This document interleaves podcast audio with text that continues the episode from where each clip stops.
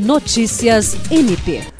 O Ministério Público do Estado do Acre realizou por meio do MP na comunidade 8.246 atendimentos em 19 edições ao longo de 2022.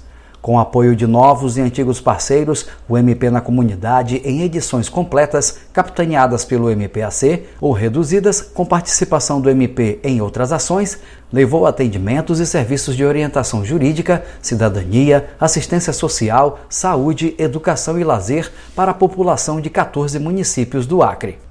De acordo com a coordenadora do MP na comunidade e procuradora-geral adjunta para assuntos administrativos e institucionais, Rita de Cássia Nogueira, outra ideia é realizar mais edições temáticas em alusão a pessoas com transtorno do espectro autista, pessoa idosa, pessoa com deficiência, dentre outros públicos. Iniciado em 2013, o MP na comunidade já soma 95 edições em todo o estado, com um total de 73.330 atendimentos realizados. Jean Oliveira, para a Agência de Notícias do Ministério Público do Estado do Acre.